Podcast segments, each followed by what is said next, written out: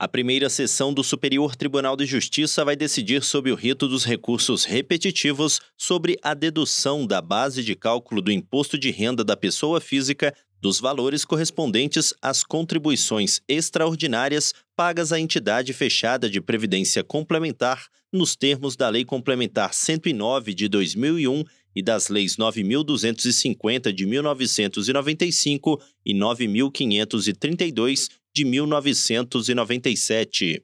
O relator, ministro Benedito Gonçalves, destacou que o tema dos recursos especiais é apresentado de forma reiterada no STJ. Segundo o ministro, a Corte registrou entre fevereiro de 2020 e abril de 2023 51 processos sobre a mesma questão.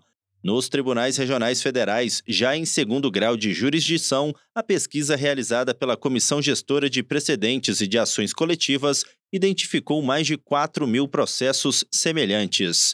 Com base nesses dados, Benedito Gonçalves determinou a suspensão em todo o território nacional de todos os processos que tratem da mesma matéria. A possibilidade de aplicar o mesmo entendimento jurídico a diversos processos gera economia de tempo e segurança jurídica. Do Superior Tribunal de Justiça, Tiago Gomide.